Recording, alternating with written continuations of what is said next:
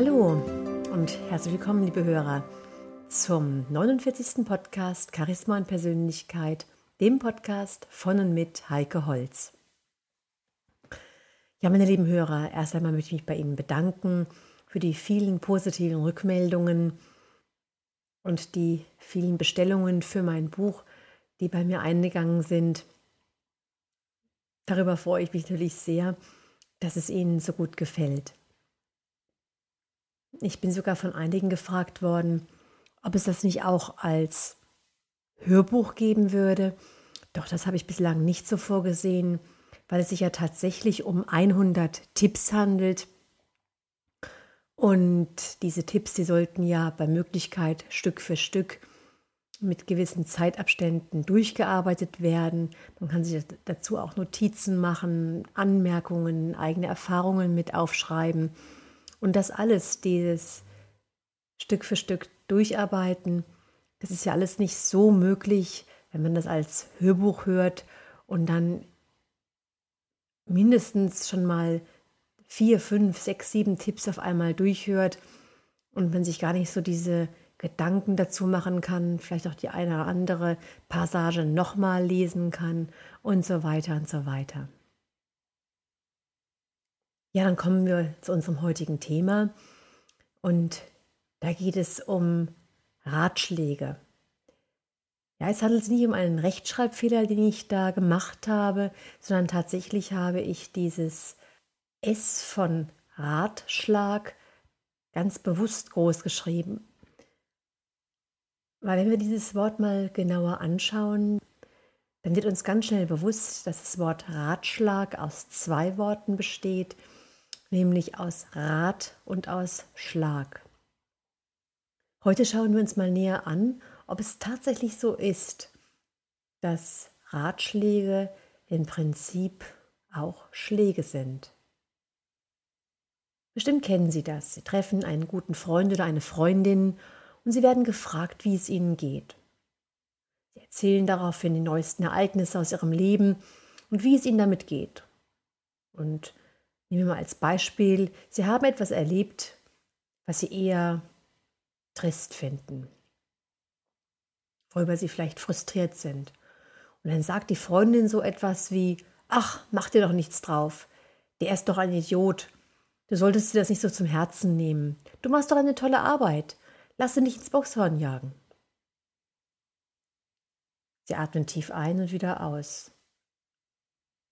Eigentlich wollten sie ja nur die Frage, wie geht es dir beantworten. Sie wollten die andere Person, die Freundin in diesem Fall, an ihrem Leben teilhaben lassen, aber sie hatten nicht die Absicht, eine kostenlose Diagnose, einen Rat oder eine Handlungsanweisung zu bestellen. Und so empfinden viele Kommunikationsexperten solche ungebetenen Ratschläge als Grenzverletzungen. Manche reden davon, dass man sozusagen in dem eigenen Vorgarten rumtrampeln würde. Schon wenn ich jemanden um einen Rat bitte, dann steht zumindest für eine kurze Zeit ein hierarchisches Verhältnis.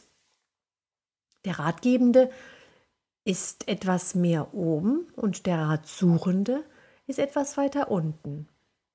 Doch wenn ich diesen Rat angefordert habe, nehme ich genau das gerne in Kauf. Denn der Ratgebende hat ja auch einen Auftrag sozusagen von mir bekommen. Wenn ich jedoch keinen Rat haben wollte, fühlt es sich ganz oft unangenehm an, einen solchen zu erhalten. Es ist so, als ob der andere mir nicht zutraut, selbst auf die Lösung zu kommen. Und vielleicht kennen Sie auch die Situation, dass Sie nicht einmal wissen, was Sie genau antworten sollen. Sollen sie danken, obwohl sie vielleicht keinen Dank, sondern eher Befremden empfinden? Der Vorteil eines solchen Dankes ist, dass die Beziehung oberflächlich gesehen harmonisch bleibt. Der Ratgebende ist seinen Rat losgeworden und ist befriedigt, dass er ihnen helfen konnte. Und das macht oft in lockeren Beziehungen, wenn sie die andere Person vielleicht nur flüchtig kennen oder wenn sie auch keine Hoffnung haben, dass sie es verstehen würde, wenn sie darauf hinweisen würden, dass sie keine ungebetenen Ratschläge mögen, auch einen Sinn. Doch was passiert, wenn sie für sich eintreten und sagen, Danke, aber eigentlich wollte ich gar keinen Rat, ich habe nur deine Frage beantwortet, um dich an meinem Leben teilhaben zu lassen. Haben Sie das schon mal gesagt? Und haben Sie dann auch schon einmal eine kleine Turbulenz in der Beziehung geerntet? Dass vielleicht der andere beleidigt ist, weil er sich doch extra etwas überlegt hat, um Ihnen zu helfen? Er hat sich ja mit Ihnen beschäftigt, um genau Ihr Problem zu lösen. Und er will natürlich auch dann Dankbarkeit. Und wenn er Dankbarkeit will, dann kann es sogar sein, dass derjenige erwartet, dass sie seinen Rat umsetzen. Vielleicht weiß er tatsächlich gar nicht, was er denn sonst sagen soll, weil er nichts anderes gelernt hat. Wenn er keinen Rat geben darf, fühlt er sich in seinem freien Selbstausdruck beschränkt und sein Autonomiebedürfnis ist beeinträchtigt. So habe ich schon ab und zu irritierte, ja fast entrüstete Antworten gehört wie Ja, aber dann kann ich ja gar nichts mehr sagen. Soll ich einfach nur zuhören oder was? Ja, warum eigentlich nicht? Was ist denn so falsch am reinen Zuhören? Die Bedeutsamkeit der eigenen Meinung wird im Allgemeinen weit überschätzt. Wenn jemand etwas aus seinem Leben erzählt, will er die Geschichte häufig einfach nur loswerden. Er will keinen Rat, auch keine Diagnose. Es reicht, einfach zuzuhören und sich einzufühlen, die Geschichte zur Kenntnis zu nehmen und gegebenenfalls Rückfragen zu stellen. Einfach nur präsent zu sein, das ist in ganz vielen Fällen das größte Geschenk, das wir einem anderen Menschen machen können. Damit leisten wir meist einen höheren Beitrag für das Leben unseres Gegenübers, als mit den meisten tollen Ratschlägen, die uns dann dazu einfallen. Denn der andere hat dann den Raum, sich auszubreiten. Meist jedoch läuft eine Unterhaltung ab wie ein Fußballspiel. Es geht vorrangig um den eigenen Ballbesitz. Was hat es eigentlich mit diesem Drang auf sich, ständig seine Meinung zu äußern? Dieser Drang die Meinung zu äußern, kommt vom Ego heraus. Und das Ego will unbedingt wichtig sein. Also wenn wir jemandem einen Rat geben, dann erfüllen wir uns nach Bedürfnis, nach Wirksamkeit, nach gehört werden, nach Bedeutsamkeit. Wir brauchen es für uns selbst, unsere Weisheit spazieren zu führen. Woran erkennen wir nun, dass es uns um den anderen geht oder um uns selbst. Ein guter Indikator ist der kleine nagende Schmerz, den wir empfinden, wenn wir uns vorstellen, dass der andere unseren tollen Rat nicht hören will. Ist da ein solcher Schmerz oder eine kleine Aufgeregtheit, ein Drang, unbedingt meine Weisheit spazieren zu führen? Wie geht es mir bei der Vorstellung, dass mein Geschenk, also dieser Rat, zurückgewiesen wird? Wenn ich damit entspannt umgehen kann wollte ich wirklich einen Beitrag leisten. Aber wenn ich beleidigt oder sauer auf den anderen bin, dann war mein Ego am Werk. Was können wir jetzt tun, wenn ich einen ganz tollen Rat für den anderen habe, ihm aber nicht, wie ich das vorhin so schön formuliert habe, in seinem Vorgarten trampeln möchte?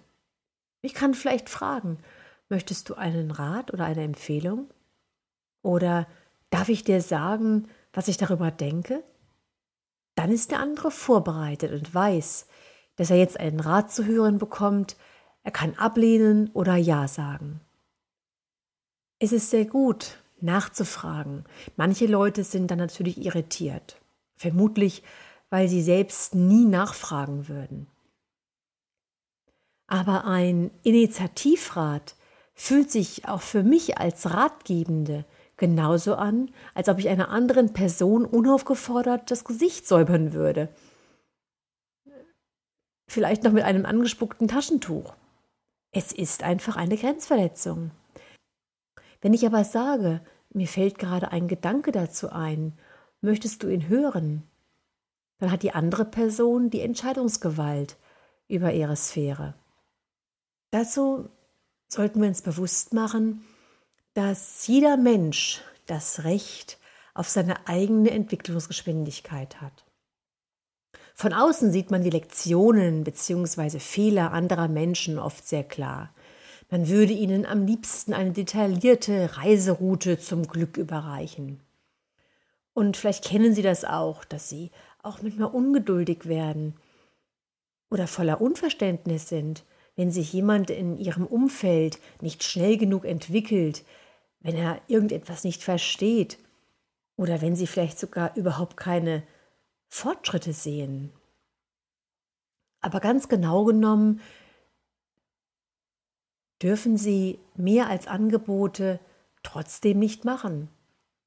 Also, wir können das vielleicht uns bildhaft so vorstellen, dass wir Ratschläge nur so darbieten sollten wie einen Teller mit Pralinen.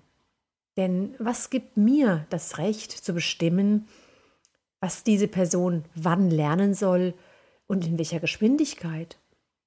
Jeder darf seine Erfahrungen in der Geschwindigkeit machen, die zu ihm selbst passt. Und mein, ach so schlaues Ego, hat er einfach die Klappe zu halten. Ja, und schon Euripides wusste rund 400 vor Christi, beim Ratgeben sind wir alle weise, aber blind bei eigenen Fehlern. Und dann habe ich noch ein Zitat von Goethe gefunden, der sagte, Rat zu geben ist das dümmste Handwerk, das einer treiben kann. Rate sich jeder selbst und tue, was er nicht lassen kann. Ja, meine lieben Hörer, dann achten Sie mal darauf, wie Sie sich genau fühlen, wenn andere Ihnen ungebeten einen Rat geben, beziehungsweise wie oft Sie vielleicht anderen ungebeten einen Rat geben und wie anders das ist, wenn Sie vielleicht, bevor Sie den Rat geben, erst einmal fragen, ob das der andere eigentlich auch hören möchte.